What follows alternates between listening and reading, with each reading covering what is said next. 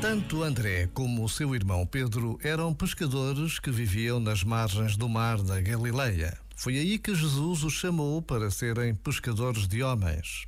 Foi para isso que viveu e morreu André, nome que quer dizer coragem. Sim, foi certamente essa coragem, feita de absoluto amor por Cristo, que o fez morrer numa cruz. E ele próprio é que pediu que a cruz fosse diferente, porque se achava indigno de ser crucificado numa igual à do seu Senhor. Por isso, a cruz de Santo André, padroeiro da Escócia e da Rússia, tem a forma de um X. Já agora, vale a pena pensar nisto. Este momento está disponível em podcast no site e na app.